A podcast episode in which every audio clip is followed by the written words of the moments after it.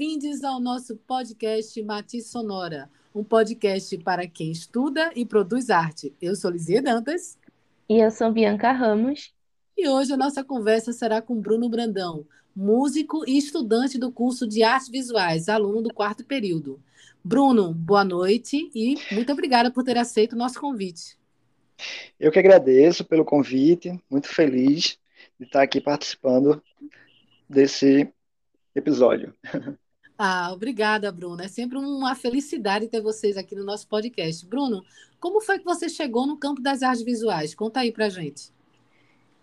Então, é, o meu contato com, a, com, com, as artes visuais foi desde muito pequeno, assim, desde criança, né? Pelo meu interesse em desenhar. Tudo que eu mais fazia quando criança era desenhar. Gostava de desenhar na escola, em casa. Gostava de copiar, né, assim, os desenhos de, de livros, de revistas. E foi isso que me levou. E esse foi o meu primeiro contato. Então, o primeiro é, contato foi na escola, né, Bruno? Foi na escola, sim, né, nas aulas de arte, que é, os exercícios praticamente eram feitos de desenho, de pinturas, e isso eu gostava muito, muito mesmo. Assim, era uma das melhores aulas que eu achava na, Ai, que na bacana. escola. Bacana. É, e logo após, assim, quando fui, fui ficando pré-adolescente, eu acredito que uns 10 anos mais ou menos, eu comecei a me interessar pela música, né? Vi, vendo um, um, grande amigo meu, que ainda hoje a gente toca junto, é, com 10 anos ele já tocava violão e eu fiquei encantado com aquilo e coloquei na cabeça que eu também gostaria de fazer aquilo, né? Uhum. mais ou menos aos 11 anos eu ganhei meu primeiro instrumento, que foi um violão, e comecei a estudar esse violão, né? É, meus pais vendo o interesse, acabou chamando um, um amigo deles para estar tá me dando algumas aulas. E foi assim que, que eu consegui estar é, tá entrando também nesse campo, nessa outra linguagem artística, né, que é a música. E para você, música e artes visuais se complementam, Bruno, na tua formação? Na minha formação, e eu acredito mais na minha inquietação, né, na minha inquietação, porque já que as artes visuais foi, foi o meu primeiro contato, a música, com a música eu consegui me expressar mais, mais livremente, assim, né, devido também à minha dedicação que eu tive é, com essa linguagem, né, com a música, no qual eu é, ia atrás de conhecer outros artistas, né, de pegar as músicas desses outros artistas, e isso acabou influenciando muito no, na bagagem, né, que a gente carrega para nossa vida. Mas nesse período que tu estava ali se familiarizando com a música, tu continuou a produzir alguma coisa relacionada a artes visuais, desenho, pintura, alguma coisa assim? Então, é, logo no, logo criança, assim, né, quando eu, meus, meus pais viram esse interesse pelo desenho, eu comecei a frequentar um ateliê de um artista local aqui, né, hum. E comecei a frequentar esse, esse ateliê, no qual ele começou a me, me ensinar né, é, algumas técnicas de desenho de observação. Passei um tempo estudando com ele, né, frequentando esse ateliê, mas depois eu saí e sempre e sempre desenhando. Não era uma, algo constante, uhum. mas sempre que possível eu, eu tinha um lápis, né, uma caneta e sempre fazia uns desenhos, mas nada que eu vinha dizer que era uma, um trabalho, né? Assim, mais uma, um exercício constante de, de aprendizado, de construção, né? Massa. Mas depois tu chegasse a fazer uma especialização, uma graduação, alguma coisa assim, não foi pelo que eu estava conversando, pelo que Lisa soltou também, mas não foi nessas áreas. Então, é, a minha a minha formação, é, minha formação inicial, eu sou formado em gestão hotelaria, uhum. gestão hotelaria, né? Pelo Instituto Federal aqui de, de Alagoas. Uhum. E após, a, após o término, eu sempre continuei é, a, a trabalhar com, com a música e vi a necessidade, uma, uma inquietação, né, na verdade, de querer fazer algo referente à música. Já que eu estava com a formação, eu, eu pretendi fazer uma, uma pós, né? No qual eu fiz hum. uma pós em arte e educação, né? EAD, uhum. foi EAD pelo Senac, e o Senac lá de São Paulo, que me proporcionou assim vários conhecimentos, né? Algo que acrescentou bastante na nessa nessa caminhada. Foi uma relação assim de idas e voltas com, a, com as artes visuais, então. Isso, né? A gente vai, acaba voltando e sempre tentando agregar essa questão da, da, da, das artes visuais com a música também, que, que é uma coisa muito uhum. presente, porque hoje, hoje em dia eu trabalho com música, né? Produzo trilha sonora, tem um grupo também, no qual a gente Nossa. faz shows, né? Produz e tudo, lança uhum. material. Uhum. E isso, isso é bem, bem interessante, assim. Tu sente uma abertura nesse meio para as artes visuais? As pessoas têm interesse, buscam, ou até mesmo, assim, amigos que, que também é, produzam desenhos, pinturas? É, você está é. falando em relação a... Dentro desse ambiente, assim, musical. Pior que não. É, a gente vê muito, né, assim, com, com os amigos, hum. apesar da música estar tá muito presente na produção de artes visuais, quando você está produzindo, né, alguns amigos que quando produzem algum trabalho em artes visuais, está escutando alguma coisa, né, tem essa relação, está presente, porém não tem uma, uma junção, né, não conseguem de alguma forma unir, né, esses dois, essas duas linguagens para produzir sua, sua narrativa. Entendi. No qual eu acredito, no qual eu acredito que tem várias possibilidades a ser exploradas, né? De unir uhum. não só a linguagem de artes visuais como a música, mas também com o teatro, né? Com a dança. É, acaba tudo se unindo, né? De alguma forma. Com certeza. é que algumas pessoas que a gente já entrevistou aqui já participou do teatro, também tem envolvimento com a música é, sim, sim. às vezes vendo o audiovisual. Uhum. E sempre vai te juntando alguma coisinha. Perfeito. É, e é isso, né? E assim, o meu grande interesse também é estar é tá tentando, em, em, algum momento, estou pesquisando, né? Vendo vários outros artistas que conseguem fazer essa, essa união de forma uhum. muito, muito excelente, assim, de, de produzir algo que a gente ainda não está preparado, né? Para estar tá uhum ter um acesso mais, mais fácil. Entendi. Agora me diz uma coisa, como foi que tu chegasse no IF, né? É, sabendo do, do, curso de artes visuais lá. Pronto. Eu fiquei sabendo do, é, do curso de do curso técnico de artes visuais em 2014, que eu acredito que foi o primeiro vestibular que, que, que foi aberto. Né, foi sim, foi sim. Isso, eu fiquei sabendo em 2014, tentei, é, prestei né, o vestibular, infelizmente não fui aprovado, sempre uhum. ficava ali na, na trave para entrar. E aí no ano seguinte, é, no, semestre seguinte, na verdade, eu tentei de novo, também não, não fui aprovado. Passei uhum. dois anos ausente né, dessa, dessas tentativas. Passei dois anos porque várias né, outras coisas pessoais acabaram acontecendo, muito trabalho também referente à música, outra outras questões. E uhum. Quando foi em 2019, 2019.2, eu prestei sem pretensão nenhuma. Já que eu vou tá, eu ia estar tá em Recife, né? Uhum. E prestei a prova e consegui ser aprovado. Assim, eu nem acreditei. Disse, nossa, quando a pessoa não está nem preparada, nem pensando em passar, as coisas acabam é acontecendo. É Foi aí que eu uhum. ingressei na, no instituto. E tua experiência lá foi, que está sendo, na verdade, né? Porque estás no quarto período. É, foi de acordo com o que tu estava esperando? Sim, com certeza. É, apesar de, de, ter sido interrompido devido ao aparecimento do Covid-19, né? Uhum. A experiência que eu tive presencialmente foi, foi muito boa, assim.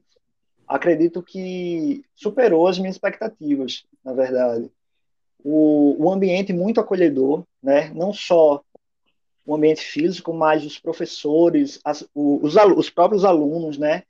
É, proporciona essa, essa experiência de ser bem acolhedor e estar tá aprendendo constantemente, vendo um, um companheiro que está ali do seu lado desenhando, que já desenha muito, você só em olhar né? Só estar tá presente, vendo ele desenhando, né? O professor na sala de aula, você já fica, já, já aprende bastante. Infelizmente, com a pandemia, houve um rompimento com isso, não é? Da gente conviver com os nossos amigos e aprendendo com eles também. Mas é, qual foi a tua reação em relação, né, a essa ruptura? Quando chegou a pandemia, ter que ficar em casa com as aulas remotas, depois de um período que a gente teve que ficar parado, né? Que as Sim. aulas não voltaram logo. Como foi isso? Então, eu tinha já uma experiência desse ensino remoto, né, devido à pós que eu tinha feito em arte educação. Sim. Então, assim, no início eu não senti tanta dificuldade para estar tá me organizando no meu tempo, né? Eu sou, eu sou muito organizado, assim, eu, tenho, eu tento, na verdade, ser bastante organizado, porque eu sei que a vida acaba pedindo isso de você, né? Mas no início, no início é, eu não tive tanta dificuldade.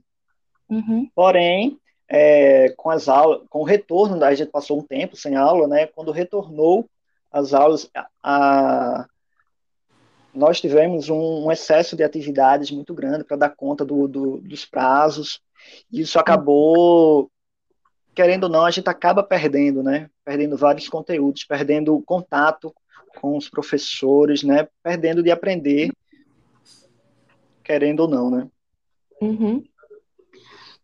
Aí tu sentiu que deu para aprender um pouco com essas aulas remotas, mas ainda teve algumas perdas. Sim, com certeza. É, uhum. A gente não, não pode generalizar dizendo que a gente consegue aprender tudo através de uma, de uma plataforma online.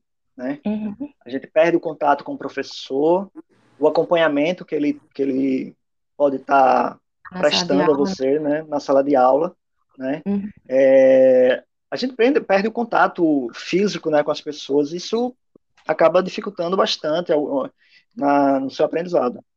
Uhum. Ô, Bruno, é, me conta Oi. uma coisa, em relação ao, ao, às disciplinas, né? a gente tem as disciplinas teóricas, que talvez elas tenham um processo de adaptação mais rápido, né? Mais rápido, elas são sim. teóricas e as disciplinas práticas, que demanda que você organize um espaço na sua casa, que você tenha todos os materiais para produzir, né? que você tenha é, um tempo mais alongado para o desenvolvimento desses trabalhos práticos.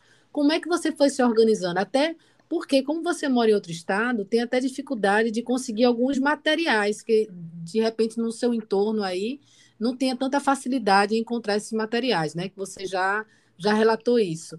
Como é que foi para você se organizar para as disciplinas práticas e se elas, no caso, são disciplinas que se perdem mais ou, ou não? É a mesma coisa em relação às teóricas?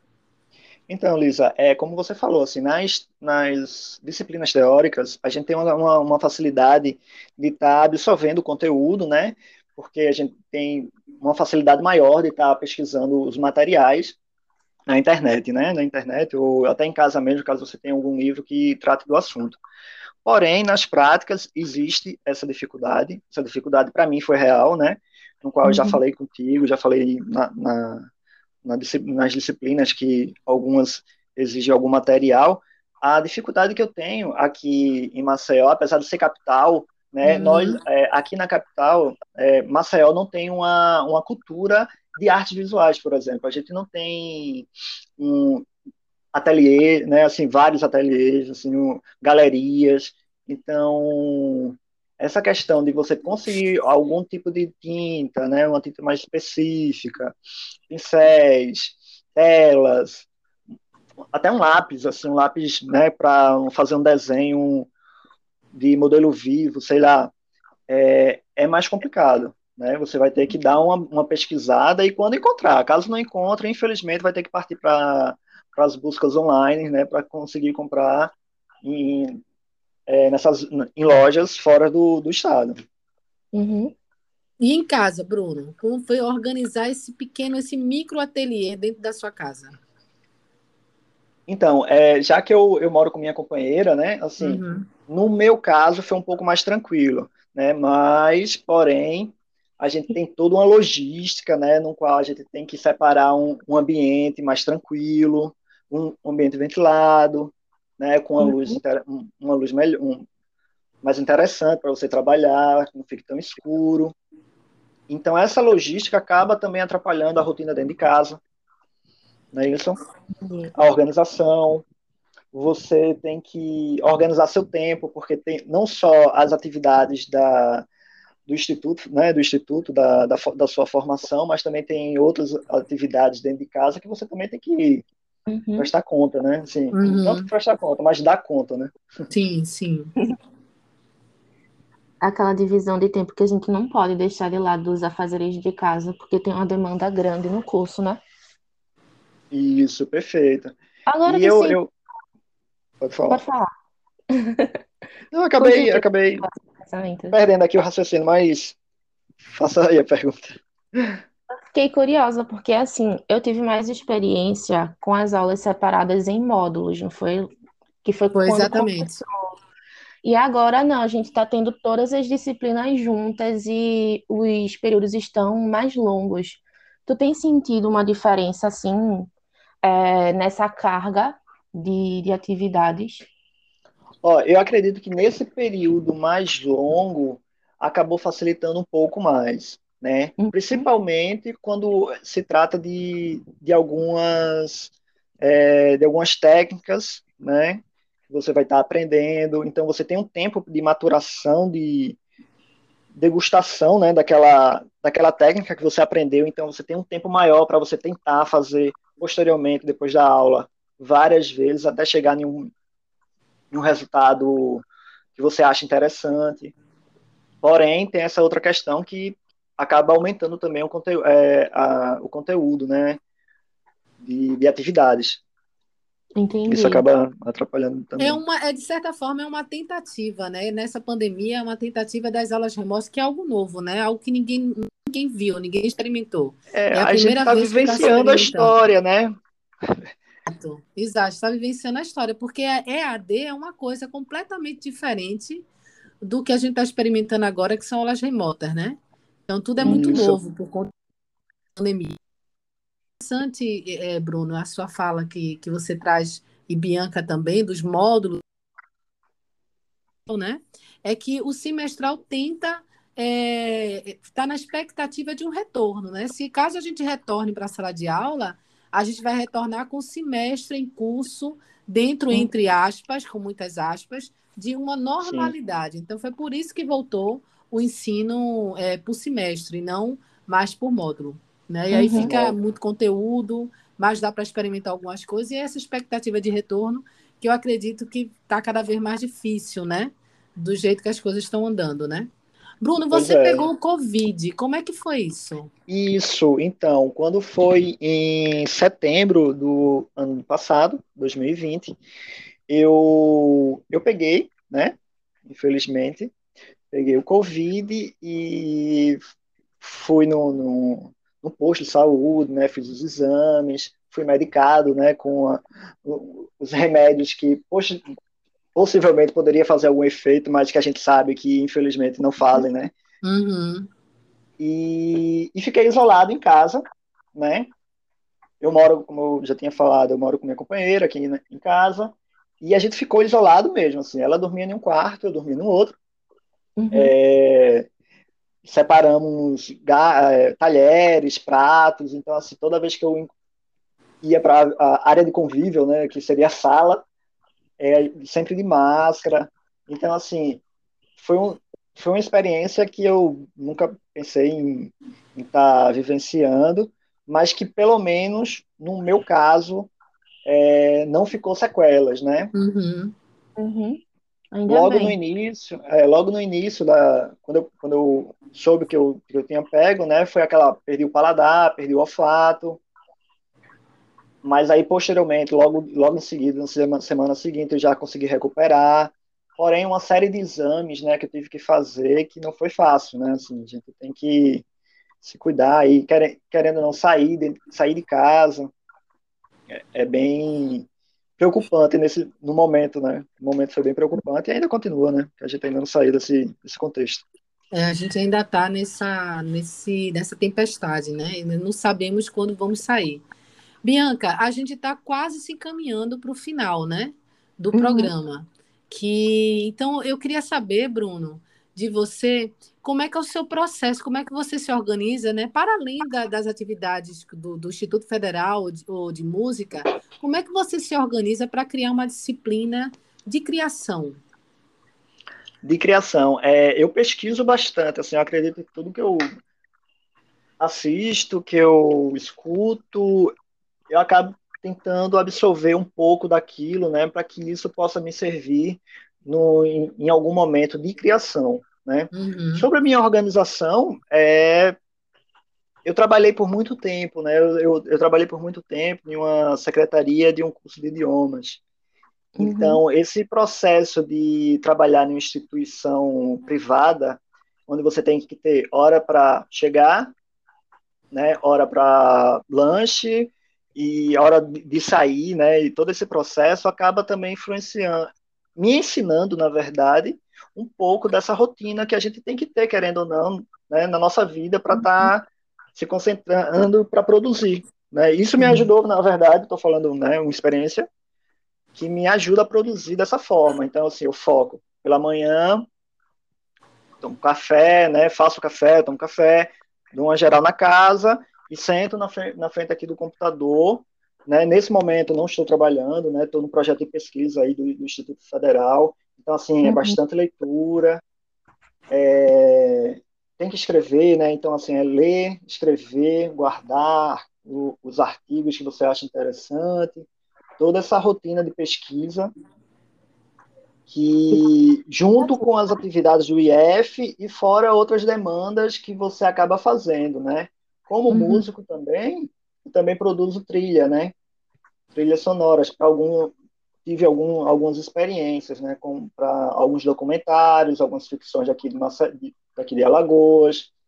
Tive a oportunidade também de fazer uma, uma trilha para um filme institucional da Ambev, daí de Pernambuco. Então, assim, é toda uma, uma questão que você tem que tem que ter uma, uma disciplina. Uhum.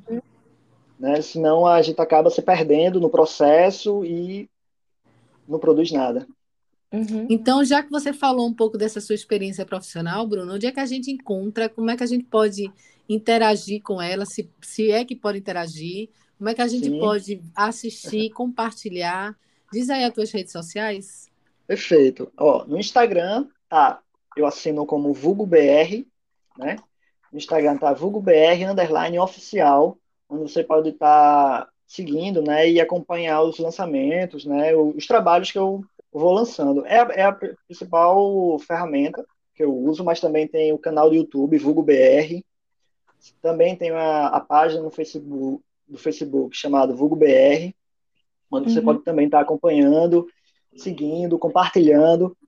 Eu estou no processo é, desde o dia 28 de abril, que vai até o dia 26 de, desse mês, é, lançando um EP que eu, que, eu, que eu fiz durante essa pandemia. Né? Esse, desde o ano passado eu comecei a criar e chegou o momento de estar tá divulgando esse trabalho. Então, todas as quarta-feiras eu estou lançando uma música desse EP que se chama Encarnado, que é uma uma eu, eu, eu, brinco na verdade que é uma viagem uma viagem eletrônica pelos ritmos regionais assim né já que eu trabalho com essa questão de música eletrônica e, e percussiva também uma pesquisa percussiva é, eu acabei fazendo criando esses temas que culminou nesse nesse trabalho chamado Encarnado fora a performance sonora que você participou do Caos né também também né ele foi no em 2019, não foi, professora? Foi exatamente, exatamente. Foi em 2019, 2019, né? Antes da gente chegar a esse momento que a gente está vendo agora.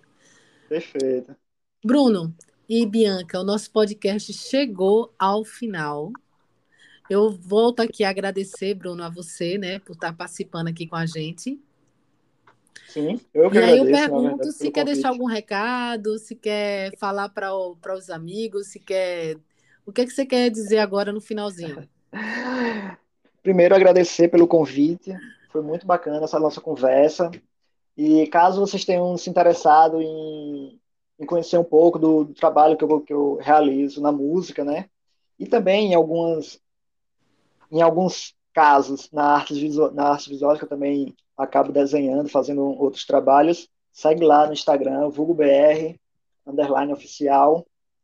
Estamos à, à disposição. Beleza, gente. O podcast chegou ao final. Segunda-feira a gente vai ter uma nova conversa aqui com os convidados lá do Instituto Federal. O Mati Sonora está no iTunes, no Google Podcast, no Spotify. Segue lá a gente, né? E compartilhe, claro, né? Tem que compartilhar o nosso Mati Sonora. Eu sou Lizie Dantas. E eu sou Bianca Ramos. E o podcast chegou ao final. Até lá.